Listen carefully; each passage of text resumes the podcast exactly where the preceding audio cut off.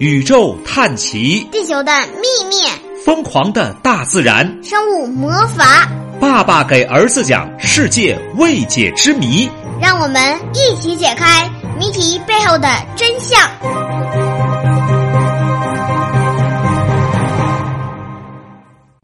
各位小同学好，爸爸给儿子讲世界未解之谜又来了，我是光头老爸，我是王百浩大哥。今天我们讲的。你咋还大哥呢？你有二哥没？我是王百浩小弟，小弟是吧？我是大哥，我不可能，我是你爸啊！今天讲的故事叫《元沙古城之谜》。在世界第二大流动沙漠塔克拉玛干沙漠中央，静静的躺着一座古城的遗址，遗址大部分已经被埋在沙丘当中，只有一些散碎的瓦片、城墙露在外面，等待着被人发现。一九九四年十月。中法考古队员在克里亚河附近发现一座城墙、两个城门的建筑。城墙残高就剩下一些残垣断壁了，三到四米。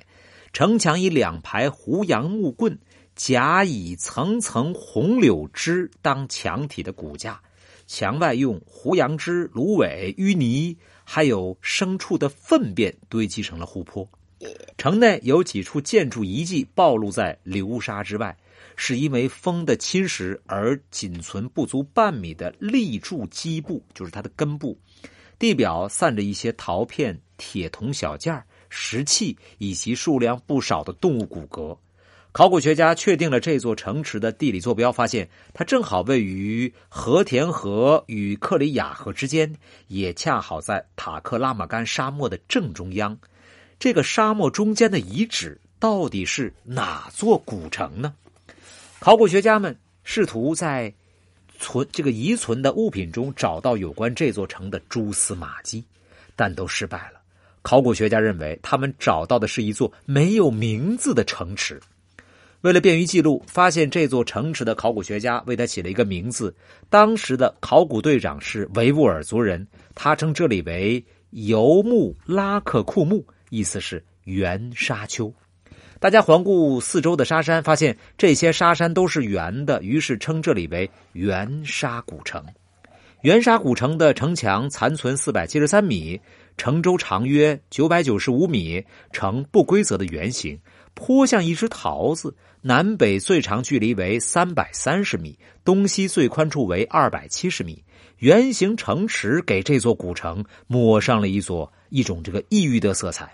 纵观历史，中原文化中的城池多是方形城，而西方罗马有修筑圆形城的长统。这个传统长期以来，圆形城并不被人们所认识。在塔克拉玛干沙漠中啊，中央出现了圆形城，让人感到非常的意这个意外。那么，除了圆形古城的城墙是圆形以外，考古学家还在城中发现许多神秘的圆洞。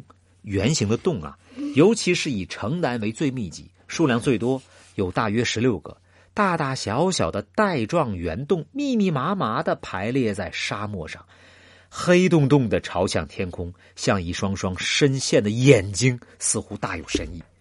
考古学家们啊，把圆形城和古罗马的建筑艺术连在一块儿，认为圆形城是受西方建筑方式的影响。那么，建成的是什么人呢？另外，在圆沙古城的周围，考古学家发现了比较密集的灌溉渠道，这些渠道呈南北走向，正与克里亚河流动方向一致。相对于天山南北这片广大的以游牧为主的地区来说，这些发现意味着灌溉农业的出现。是什么人带来了灌溉和耕种技术？他们为什么要把自己安置在沙漠深处？他们来自哪里？未解之谜。考古学家们在古城周围发现了古墓群，并进行考察。考古学家们发现，元沙古城的成年人比较高大，而且死后都是仰身屈肢葬，就是仰仰着身，然后呢，腿胳膊全在一块儿啊。这或许与当地信仰有关。状就是把胳膊、胳膊身体弯曲，不是平躺着啊。嗯。那么从发现的一些骨骼上看，他们的身高普遍在两米以上。我的天啊！相传这里曾经生活过一些身材特别高大的人，难道他们是传说中的巨人族吗？他们大多穿着带有美丽花纹的细毛布的衣服，外面搭配一件皮衣，并配以腰带。他们的随葬品不多，一两件玛瑙饰品、陶器，还有一个锈蚀严重的铜镜。那么这些服饰的样式被考古学家认定是流行于古希腊、罗马的样式。那么这些人真的是来自西方吗？那么这样一座颇具规模的城池，为什么会消失在流沙之中呢？人们现在更多的将圆沙古城的消失归结为环境的因素。人们发现原沙古城的沙化，就是有沙漠，是一个渐进的过程。考古学家发现，在古城1.2米的土层中，最底下的一层是淤泥和芦苇，然后有了细沙，越往上沙化越严重。原沙古城的子民们大多数的生产生活用品都取自于胡杨。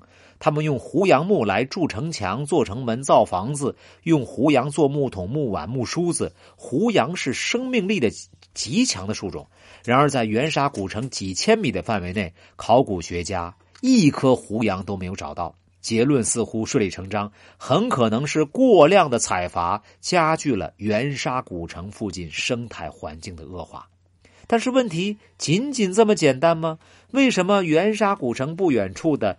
丹丹乌里克遗址却一直留到了唐代，这些都有待考古学家进一步的考察。听完以后想去吗？想。好神奇呀！我是讲世界，我是讲能玩沙子，沙子哪都能玩 嘿，你想上沙坑都可以玩。我是讲世界未解之谜的光头老爸，讲世界未解之谜的儿子。大家可以在我们专辑首页添加小助手，加入王金星老师 VIP 群里买。如果喜欢我们内容，分享一下，让更多小同学加入我们吧。再见。